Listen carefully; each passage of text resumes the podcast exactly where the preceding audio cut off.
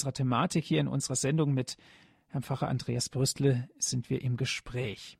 Was ist der Heilsplan Gottes? Gemeint ist die gesamte vergangene und künftige Geschichte der Menschheit unter dem Gesichtspunkt eines erwartenden Heils. Unter dieser Perspektive scheint die Geschichte als sinnvoll und planmäßige Abfolge göttlicher Handlungen an uns, die letztlich auf die Vollendung in der Offenbarung, in dem verheißenen Heil abzielen. Das ist der Heilplan Gottes. Was sich jetzt heute genauer dahinter verbirgt, besprechen wir mit Herrn Pfarrer Andreas Brüstle. Er ist der Spiritual des Priesterseminars Karl Borromäon. Ich darf Sie ganz kurz vorstellen. Andreas Brüstle ist Jahrgang 1972, hat Theologie studiert an der Philosophisch-Theologischen Hochschule St. Georgen. Dann folgte im Jahr 2000 das Studium an der Albert-Ludwigs-Universität in Freiburg. 2002 war die Priesterweihe und von 2007 bis 2009 war Andreas Brüstle Schulseelsorger in der Heimschule St. Landolin in Ettenheim und Dekanatsjugendseelsorger im Dekanat Larr.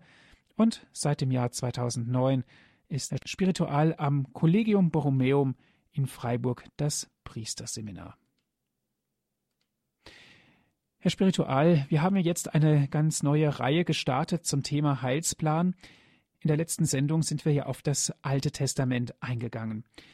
Können Sie vielleicht noch mal kurz sagen, worum es da geht, um ganz einfach heute anknüpfen zu können? Lieber Herr Martin, liebe Hörerinnen, liebe Hörer, ja genau, wir haben uns auf den Weg gemacht, ein wenig dem Heilsplan nachzugehen.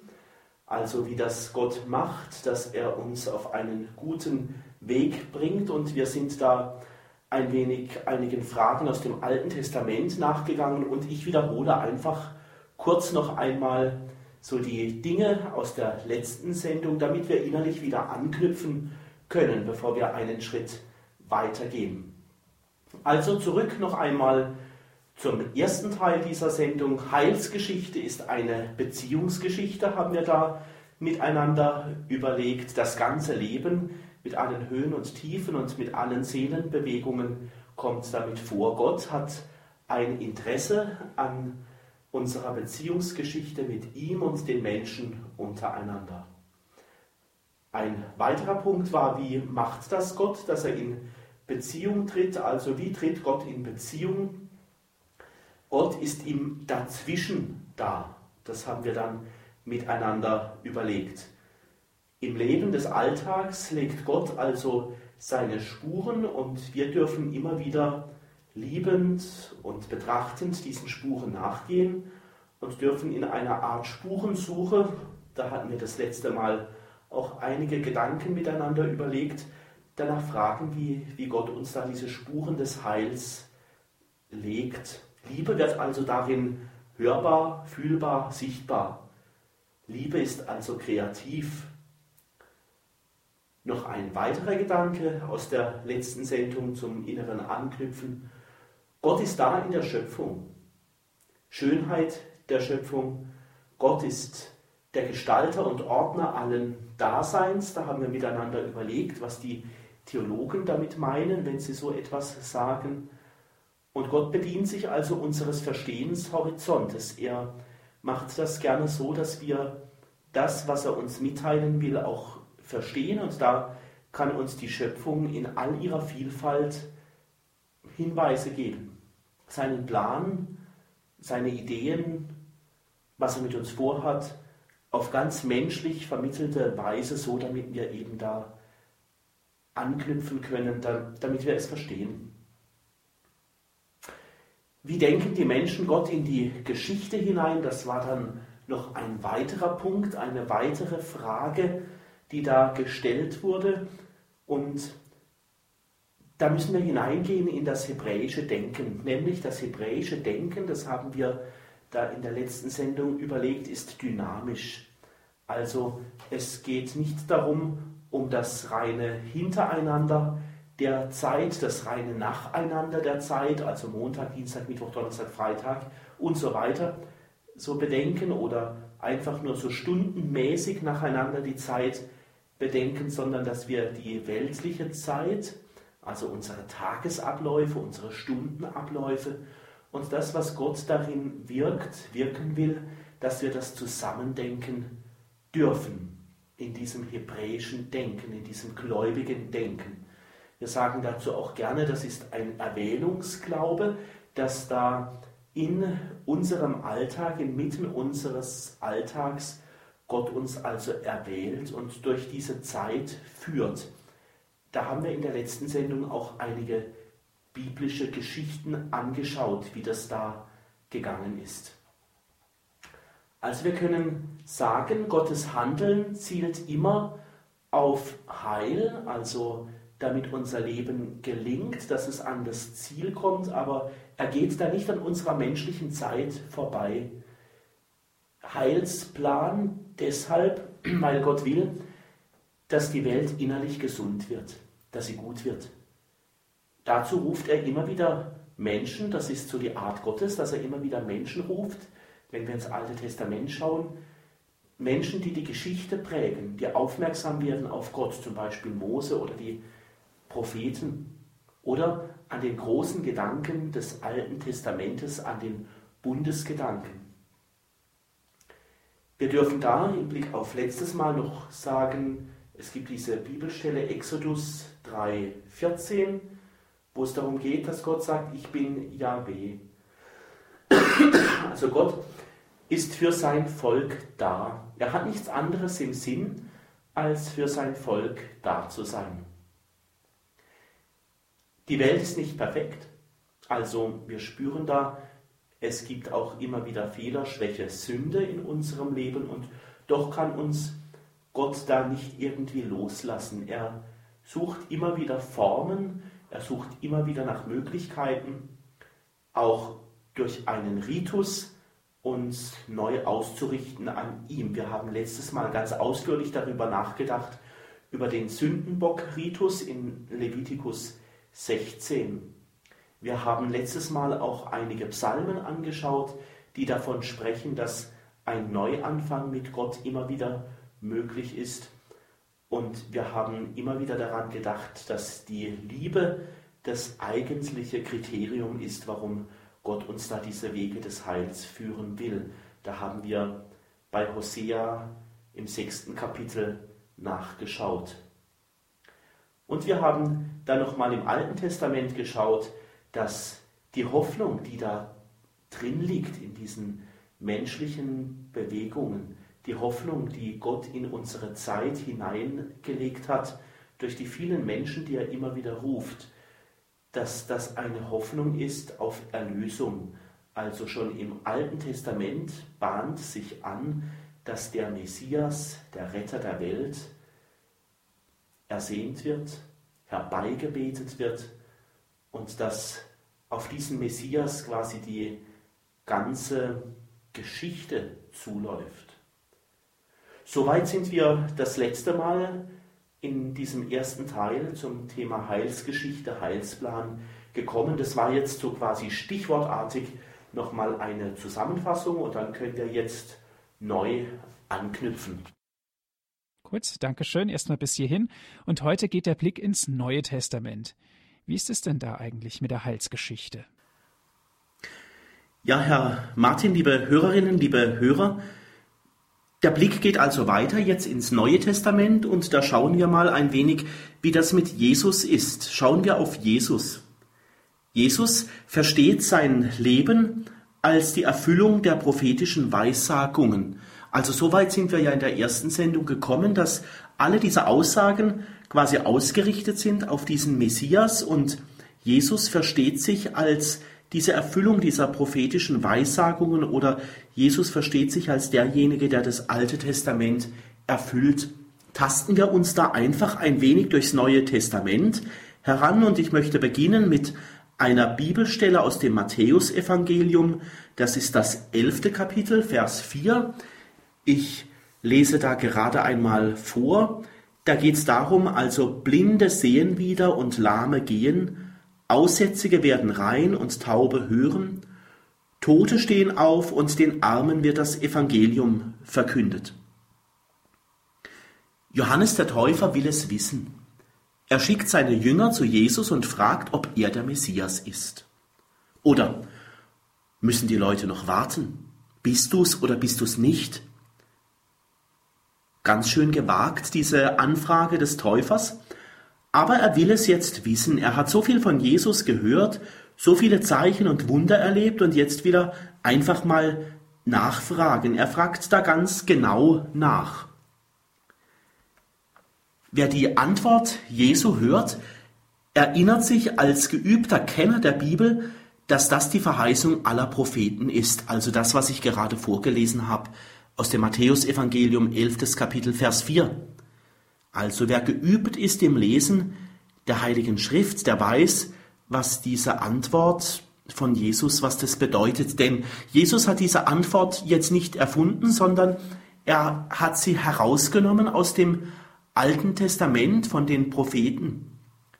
Dort, wo es begonnen hat, dass die Menschen verstanden haben, dass Gott Kreise zieht, dass Gott Heil will und da diese Heilskreise immer weiter zieht, bis die Menschen darauf gekommen sind, dass Gott selbst den Messias senden wird.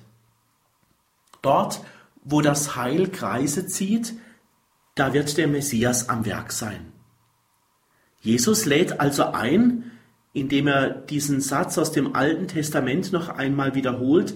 Er will quasi sagen, schau doch her, was durch meine Taten und durch meine Worte passiert und kapiert es doch endlich. Ich sage noch eine andere Bibelstelle. Gehen wir doch mal ins Lukasevangelium, dort ins zehnte Kapitel, Vers 23 und folgender Vers. Ich lese es einfach auch wieder vor, damit wir nicht nachschlagen müssen. Dort heißt es, Jesus wandte sich an seine Jünger und sagte zu ihnen allein, Selig sind die, deren Augen sehen, was ihr seht. Ich sage euch, viele Propheten und Könige wollten sehen, was ihr seht, und haben es nicht gesehen, und wollten hören, was ihr hört, und haben es nicht gehört. Soweit dieses Bibelzitat. Das ist eine Formulierung, die auch aus dem Alten Testament kommt und die messianische Heilserwartung sagt. Alles bahnt sich an in der Heilsgeschichte Gottes über viele, viele Jahre. Es fehlt quasi nur noch das i-Tüpfelchen. Dieses i-Tüpfelchen, so möchte ich mal sagen, für diese Heilsgeschichte Gottes, das ist Jesus. In ihm erfüllt sich alles. In ihm erfüllt sich alles, was bisher gesagt worden ist, durch all die Propheten, durch ihn erfüllt sich alles, was bisher von Gott erfahren wurde. In ihm bündelt sich alles in seiner Person, in seinem Menschsein und in seinem Gottsein. Die Geschichte läuft also auf ihn zu. Nichts Überbietbareres an Liebe, nichts Überbietbareres an Hingabe wird es mehr geben. Es wird nichts mehr Größeres geben als das, was Jesus vorgelebt hat. Eine weitere Bibelstelle schauen wir wieder in das Matthäusevangelium, Kapitel 23, das ist der Vers 37 und der folgende Vers. Jesus stellt sich an dieser Stelle ganz in die Heilsgeschichte hinein. Jesus versteht sich also als einer, in dem, in dem sich diese Heilsgeschichte bündelt. An dieser Bibel, in dieser Bibelstelle geht es darum, dass Jesus Konflikte hat mit den Schriftgelehrten. Und in seinen Bemühungen, um das Reich Gottes zu werben, da lässt er einen Satz einfließen. Also er sagt dort, Gesegnet sei er, der kommt im Namen des Herrn. So heißt es dort. Auch das dieser Satz, den Jesus da verwendet, den hat er auch nicht einfach so ad hoc erfunden oder der ist ihm so rausgerutscht, sondern das ist ein Satz aus dem Alten Testament. Dieser Satz will sagen, dieser Satz kündigt an, dass der Messias kommen wird.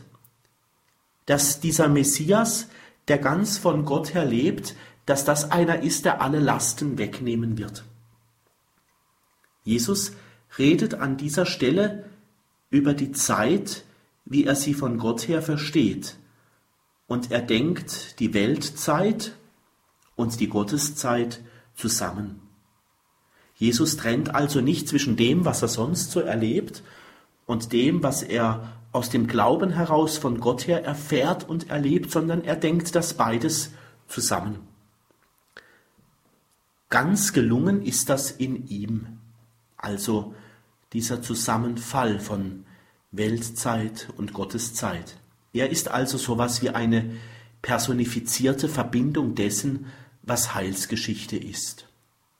Also wir dürfen sagen, wenn wir Heilsgeschichte verstehen wollen, dann dürfen wir im Neuen Testament einfach auf Jesus schauen, wie er lebt, was er da macht, was ihm wichtig ist, wie er von Gott her lebt, wie er mit Gott spricht, wie er mit den Menschen umgeht.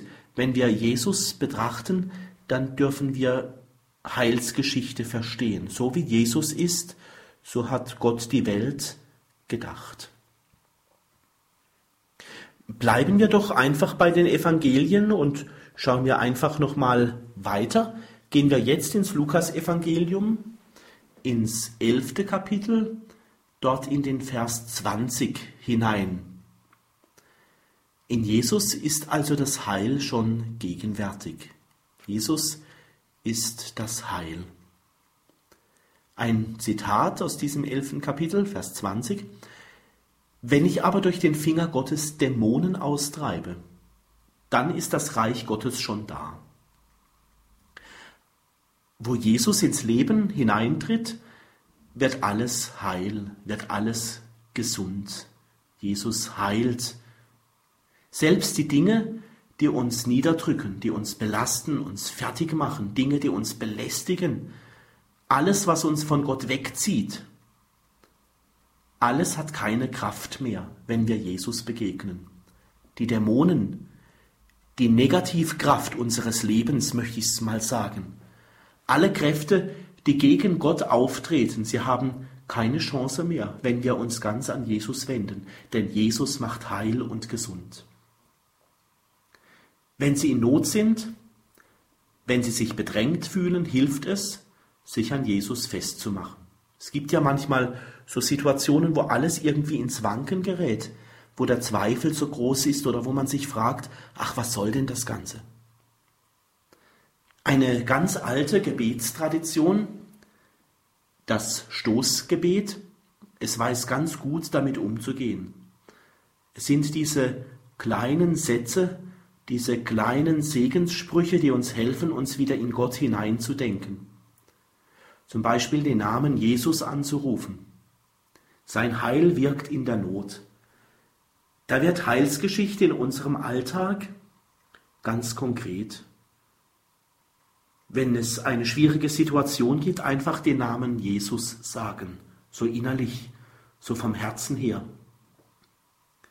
Wer den Namen Jesus anruft, der verknüpft sich quasi mit dieser Heilsgeschichte, mit dieser Vertrauensgeschichte, dass Gott und dass Jesus doch derjenige ist, der hilft, ich darf also in einem Stoßgebet Jesus Vertrauen schenken.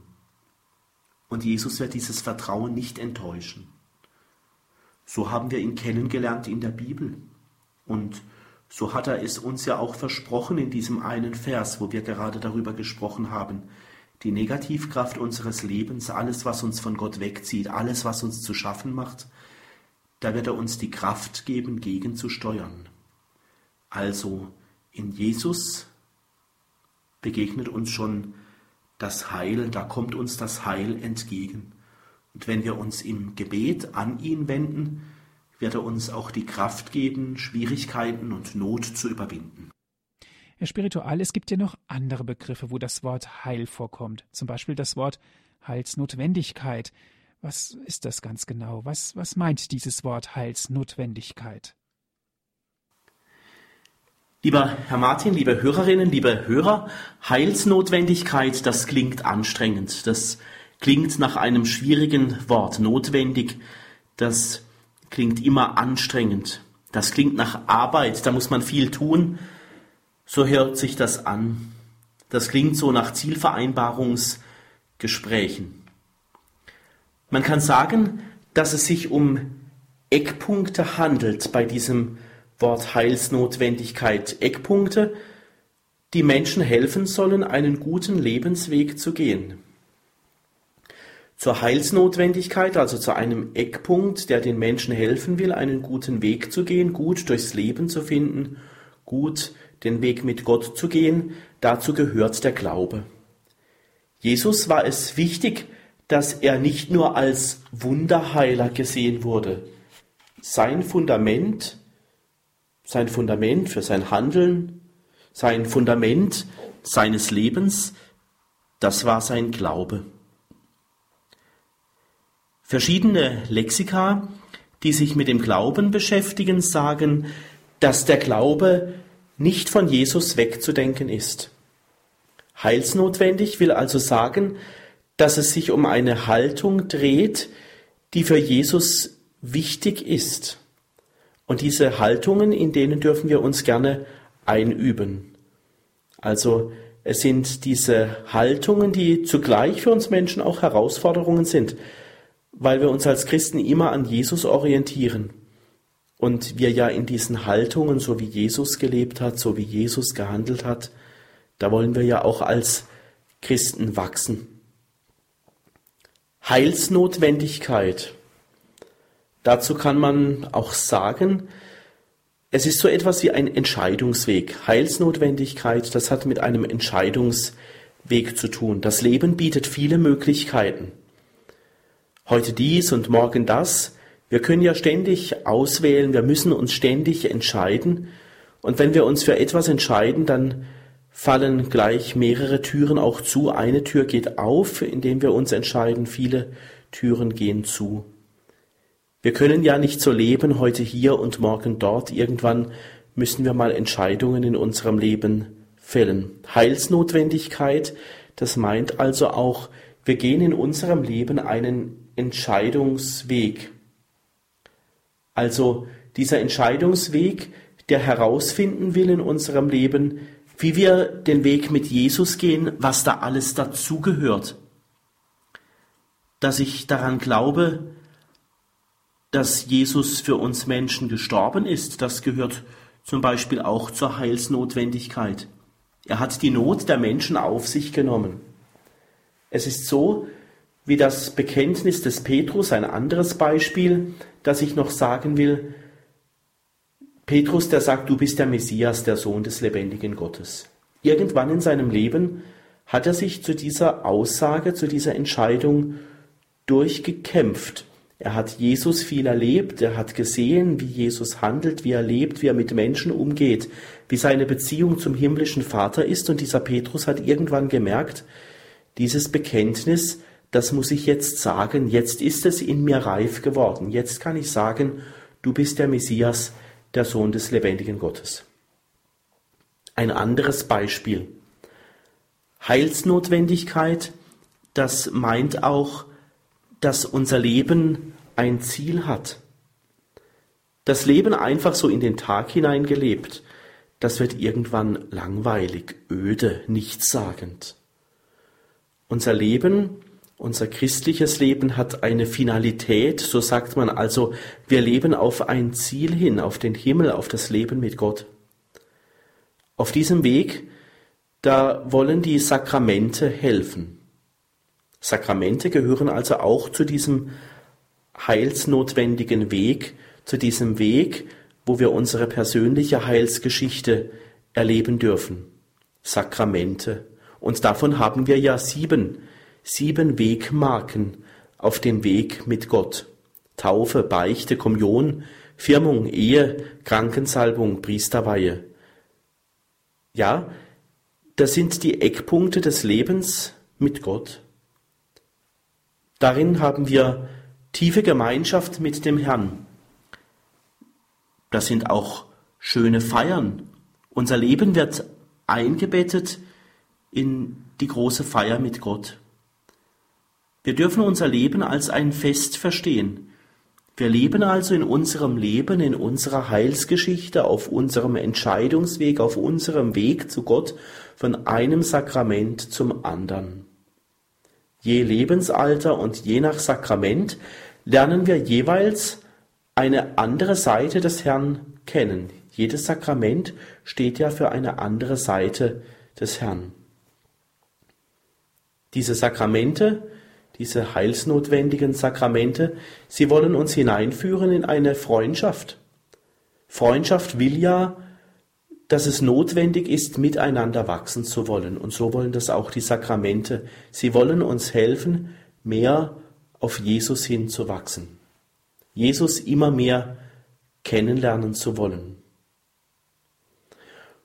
Und dann ist da auf diesem Weg der Heilsnotwendigkeit, also auf dem Weg der Dinge, die wichtig sind, die Eckpunkte sind auf unserem persönlichen Heilsweg, da ist also auch noch die Kirche. Die Kirche gehört da auch dazu.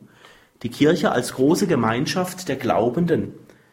Sie verbürgt in ihren Feiern, in ihrem Leben, in ihren Festen, in ihrem Beten, in den Sakramenten, da verbürgt sie sich für den lebendigen Jesus, der in unserem Leben da ist.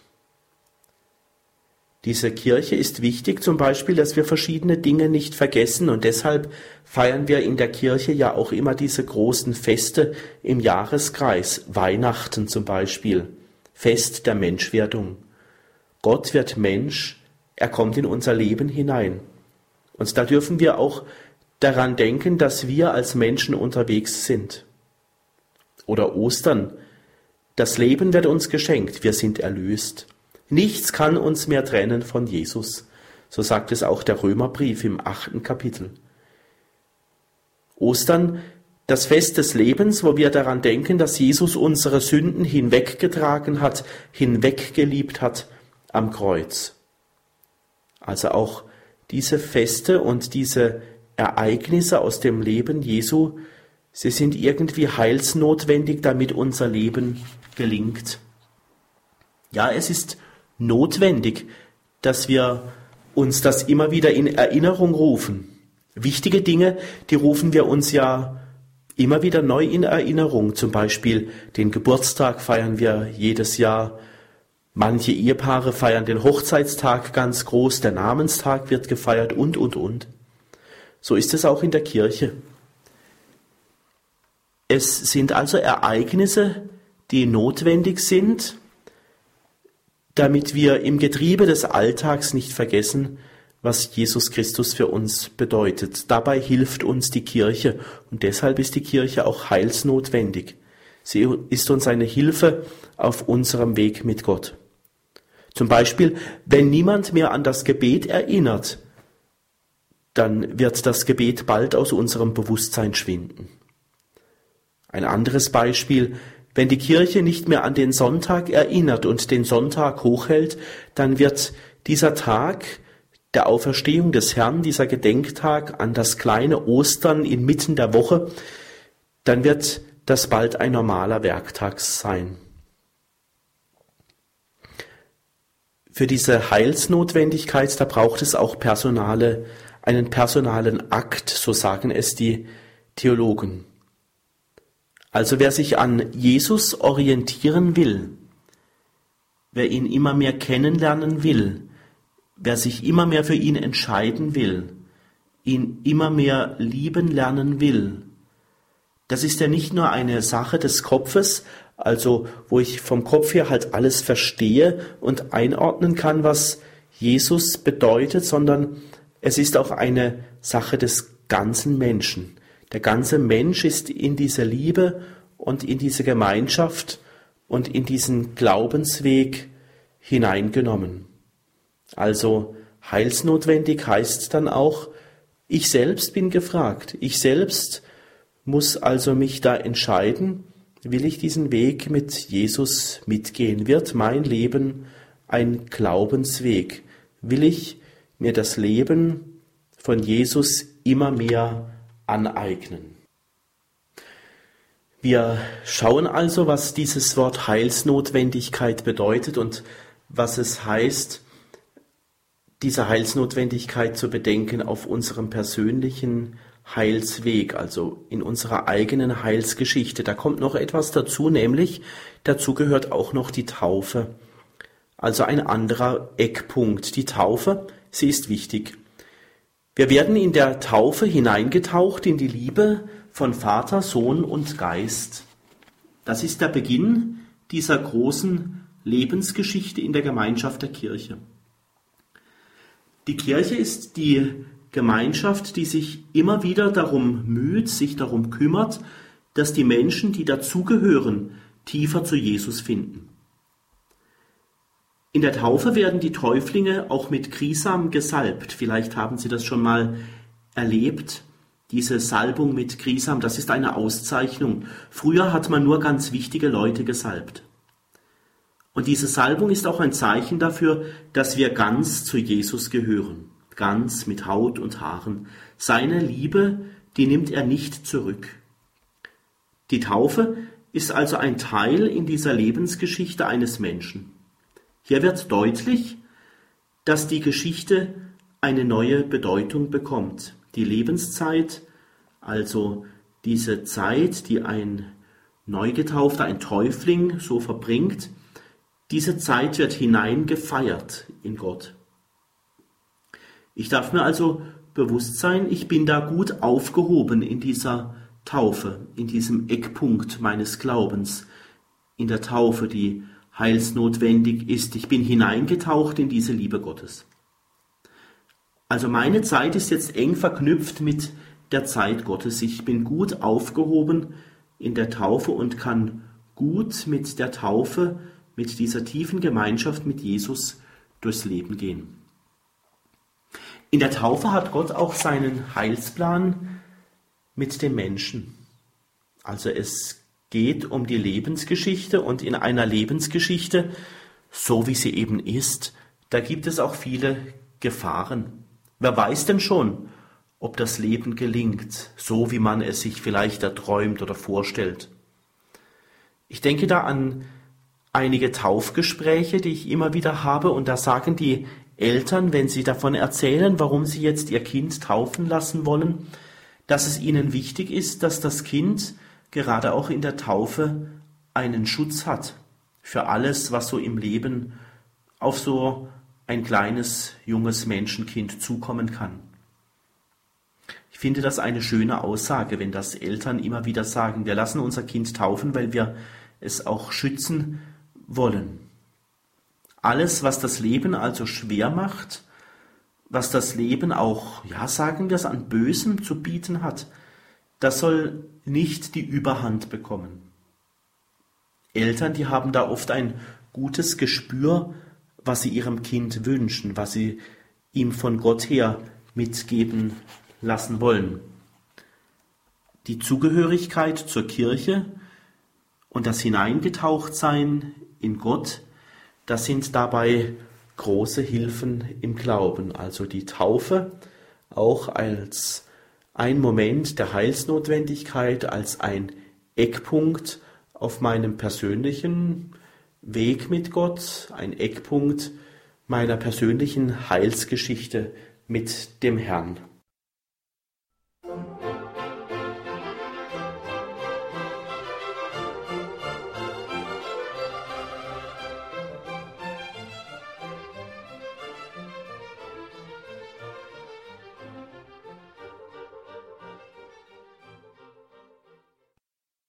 Der Heilsplan Gottes, unsere Thematik heute unserer Credo-Sendung hier bei Radio Horeb. Wir sprechen mit Herrn Spiritual Andreas Brüstle aus Freiburg. Wir haben jetzt viele Informationen von Ihnen bekommen. Erstmal herzlichen Dank dafür.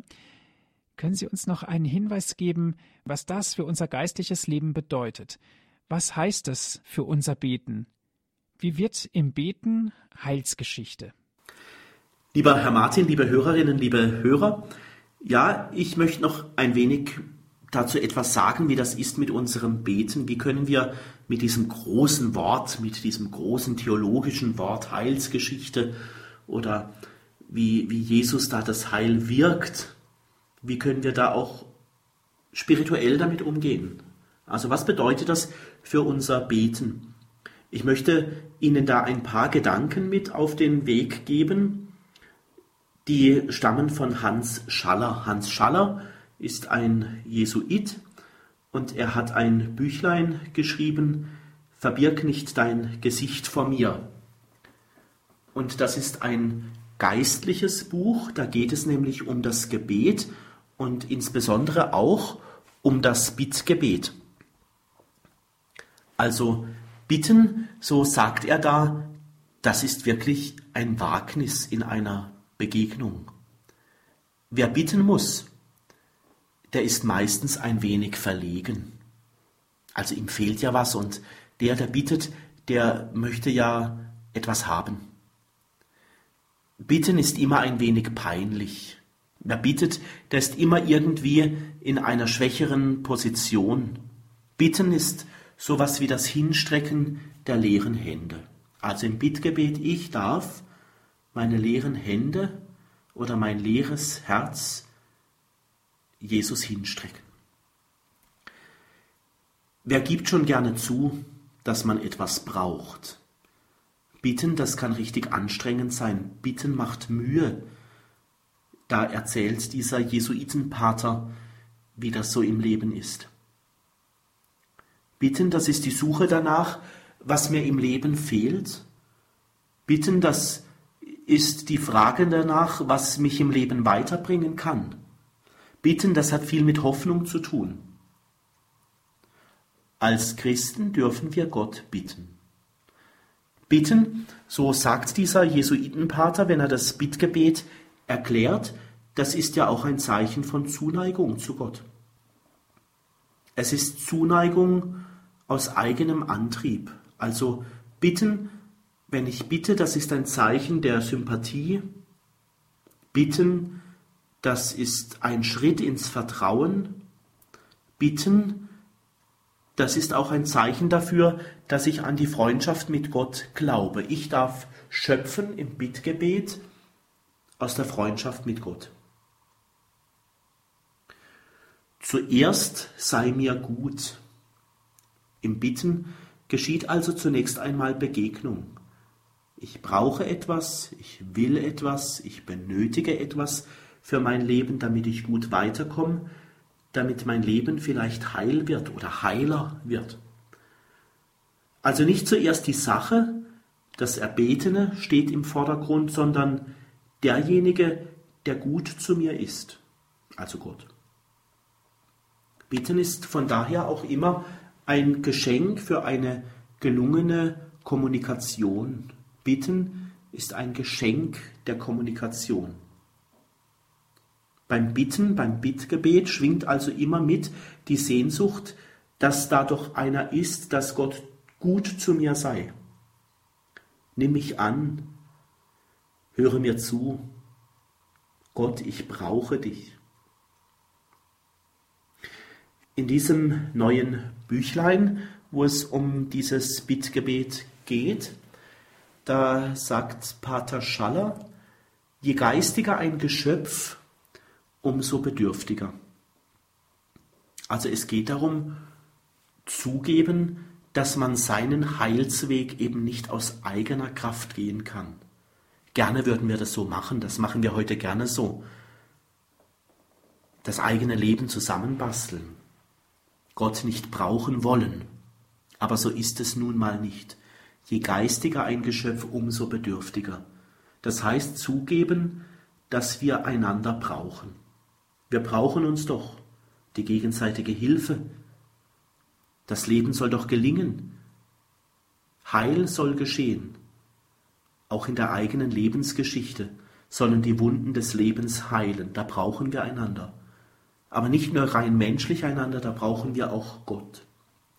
Wir bleiben eben als Menschen immer auch Mängelwesen. Wir haben nie alles, heißt das mit anderen Worten. Wir sind nie ganz fertig. Wir suchen immer nach dem tieferen Heil. Heilswege zu gehen bedeutet dann auch, sich gegenseitig zuzumuten. Also im Gebet mute ich mich Gott zu. Wenn schon bei Menschen das oft auch so ist, dass Menschen sich gegenseitig zumuten, dann doch auch bei Gott. Gott ist doch so menschlich nahe.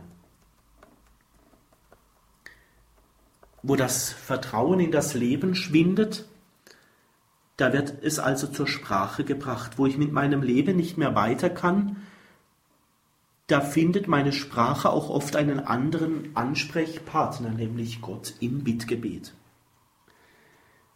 Die Hoffnung auf den Gott der Heilsgeschichte will immer wieder groß werden. Bitten heißt, ich lasse die Hoffnung auf Gott groß werden. Die Liebe und das Vertrauen auf den guten Gott, das braucht Wünsche nur leise anzudeuten, um schon ihrer Erfüllung gewiss zu sein. Verlernen wir doch auch in unserem Leben das Bitten nicht. Verlernen wir nicht, Gott zu bitten. Sagen wir ihm doch die leisen Wünsche, die wir im Herzen tragen. Und Pater Kentenich sagt da einmal, wir sollen da nicht irgendwie gescheite Worte machen, sondern wir sollen so beten, wie uns der Schnabel gewachsen ist. Bitten, den Heilsweg im Bitten für einen selber zu suchen, den persönlichen Heilsweg im Bittgebet zu suchen, das heißt auch, ich darf Bettler sein. Vor Gott betteln zu dürfen, um das Heil für mein Leben zu finden, das ist ein Privileg. Wer ein Bittgebet sprechen darf, das ist ein Privileg. Sich auf Gott hin auszustrecken, das verändert. Es ist kein bloßer Egoismus, wenn mir deutlich wird, dass mir dies oder jenes im Leben fehlt. Es zeichnet mich also quasi aus, wenn ich sage, auf meinem Heilsweg, auf meinem persönlichen Weg zu Gott, da gibt es sehr viel Sehnsucht, da gibt es sehr viel Bedürftigkeit und das will ich vor Gott zur Sprache bringen.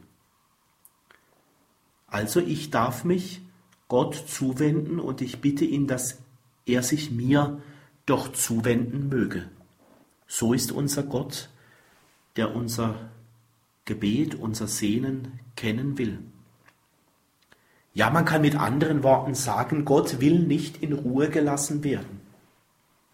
Er offenbart, er zeigt sich als einer, der immer mit den Menschen in Kontakt ist. So ist er doch erkenntlich aus der Bibel. So haben wir doch in dieser Sendung über das Alte Testament und heute über das Neue Testament gehört. Gott ist ein Kontaktgott, ein Kommunikationsgott. So auch bis hinein in unsere Tage im Gebet. Er entzieht sich doch nicht dem Leben. Das ist die Erfahrung der Psalmbeter. Die Beter, die immer wieder die Belange des Lebens vor Gott bringen, die sich immer wieder an Gott wenden. Und Menschen, die das immer wieder tun, sich im Vertrauen an Gott zu wenden, das ist doch auch ein Zeichen für dieses Vertrauen, dass Gott sich nicht zurückzieht. Da steht doch über all die Jahrhunderte eine Erfahrung dahinter, dass das Bittgebet Sinn macht, dass es diesen Gott gibt, der sich zuwendet. Vielleicht erhört er die Bitten nicht immer so, wie ich mir es vorstelle, aber vielleicht erfahre ich darin mehr Trost. Vielleicht ist es die wärmende Zuwendung, die ich erfahre, wenn ich meine Not und meine Bitte, mein Sehnen über die Belange des Lebens vor den Herrn trage. Gott tut also den Betern gut. Im Bittgebet will Gott uns gut tun. Er ist verlässlich, treu. Sein Ja zu uns steht fest. So heißt es ja auch in den Psalmen. Du führst mich zum Ruheplatz am Wasser. Das sind Hoffnungsbilder. Oder alles, was atmet, lobe den Herrn. Da macht doch ein Beter die Erfahrung, dass dann, wenn ich mich an Gott wende, dass er mich nicht alleine lässt. Die Psalmen sind also voll von lauter Mutmachsätzen. Also da steckt die Erfahrung darin, dass Gott mich kennt, dass er meine Geschichte kennt, dass er mich mag, dass er der Gott meines Heiles ist, meiner persönlichen Heilsgeschichte. Bitten adelt also den Menschen, so sagt dieser Jesuitenpater weiter. Bitten adelt den Menschen, weil das ganze Vertrauen allein auf den Herrn fällt. Bittend kommen sich Gott und Mensch näher. Also da entsteht keine große Kluft, sondern im Bittgebet kommen Gott und Mensch sich sehr nahe. Die menschliche Not und die göttliche Hilfe, sie kommen zusammen. Ich sag's noch einmal, dieses Wort aus der letzten Sendung und auch heute ist es schon mehrfach gefallen, Menschengeschichte und Gottesgeschichte sind miteinander verknüpft. Heilsgeschichte ist schon, diese Heilsgeschichte wird immer wieder neu, jeden Tag, auch dann, wenn ich darum bitte, wenn ich im Gebet vor den Herrn trete.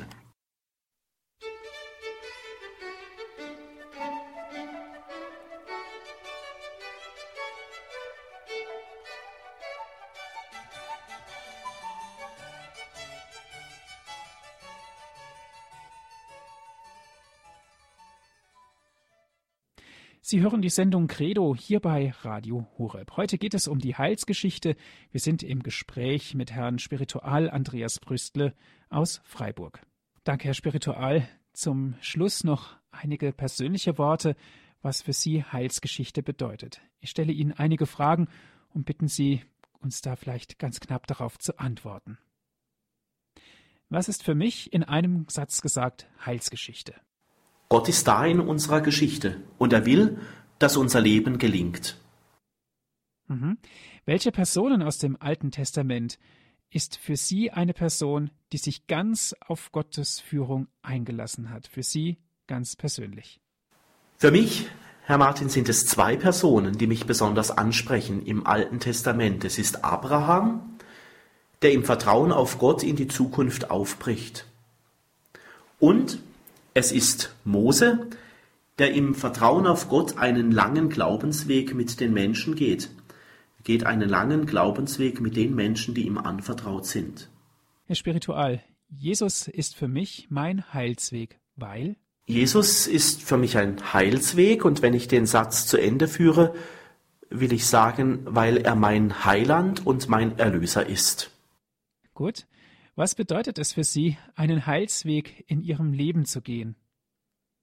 Ähm, es bedeutet für mich, meine Berufung jeden Tag zu leben, darin treu zu sein und dabei ganz auf Christus ausgerichtet zu sein. Und jetzt noch eine Frage.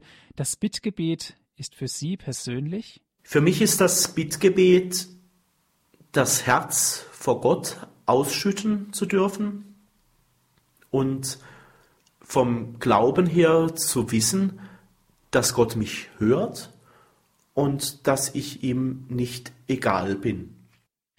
Dankeschön, Herr Spiritual, für Ihren Impuls, den Sie uns gegeben haben. Es war wieder wunderbar. Danke für die Zeit, die Sie sich genommen haben für uns hier in der Sendung Credo, dass wir gemeinsam über dieses Thema Heilsgeschichte sprechen konnten. Dankeschön auch an alle Zuhörer, dass Sie mit dabei gewesen sind. Wie immer gibt es auch die Sendung zum Nachhören auf CD. Wir haben sie für Sie aufgezeichnet und auf CD gebrannt. Gerne dürfen Sie sich einen kostenlosen CD-Mitschnitt bestellen bei unserem CD-Dienst.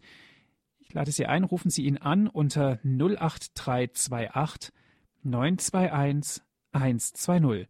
Noch einmal 08328 921 120 und wenn Sie von außerhalb Deutschlands anrufen, 0049 vorab wählen. Weiter geht es mit der 8328 921 120. Auf unserer Internetseite www.hore.org gibt es auch die Sendung zum Herunterladen auf den Computer. www.hore.org, unsere Internetadresse. Herr Spiritual, darf ich Sie jetzt zum Ende dieser Sendung um ein Gebet und um den Segen bitten. Enden möchte ich mit einem Gebet von Papst Franziskus aus seinem Schreiben Evangelii Gaudium ganz zum Schluss kommt da ein Mariengebet vor. Das möchte ich gerne für uns vorbeten. Und innerlich dürfen wir uns da einklinken. Jungfrau und Mutter Maria, vom Heiligen Geist geführt, nahmst du das Wort des Lebens auf in der Tiefe deines demütigen Glaubens ganz dem ewigen Gott hingegeben. Hilf uns, unser Ja zu sagen, angesichts der Notwendigkeit, die dringlicher ist denn je, die frohe Botschaft Jesu erklingen zu lassen. Du, von der Gegenwart Christi erfüllt, brachtest die Freude zu Johannes dem Täufer und ließest ihn im Schoß seiner Mutter frohlocken. Du hast bebend vor Freude den Lobpreis der Wundertaten Gottes gesungen. Du verharrtest standhaft unter dem Kreuz in unerschütterlichem Glauben und empfingst den freudigen Trost der Auferstehung. Du versammeltest die Jünger in der Erwartung des Heiligen Geistes, damit die missionarische Kirche entstehen konnte. Erwecke uns nun einen neuen Eifer als Auferstandene, um allen das Evangelium des Lebens zu bringen, das den Tod besiegt. Gib uns den heiligen Wagemut, neue Wege zu suchen, damit das Geschenk der Schönheit, die nie erlischt, zu allen gelange.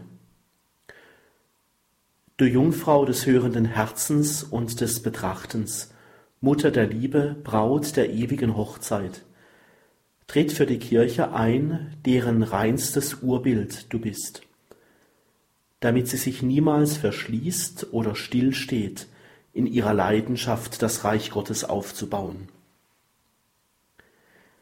Stern der neuen Evangelisierung, hilf uns, dass wir leuchten im Zeugnis der Gemeinschaft, des Dienstes, des brennenden und hochherzigen Glaubens der Gerechtigkeit und der Liebe zu den Armen, damit die Freude aus dem Evangelium bis an die Grenzen der Erde gelange und keiner Peripherie sein Licht vorenthalten werde.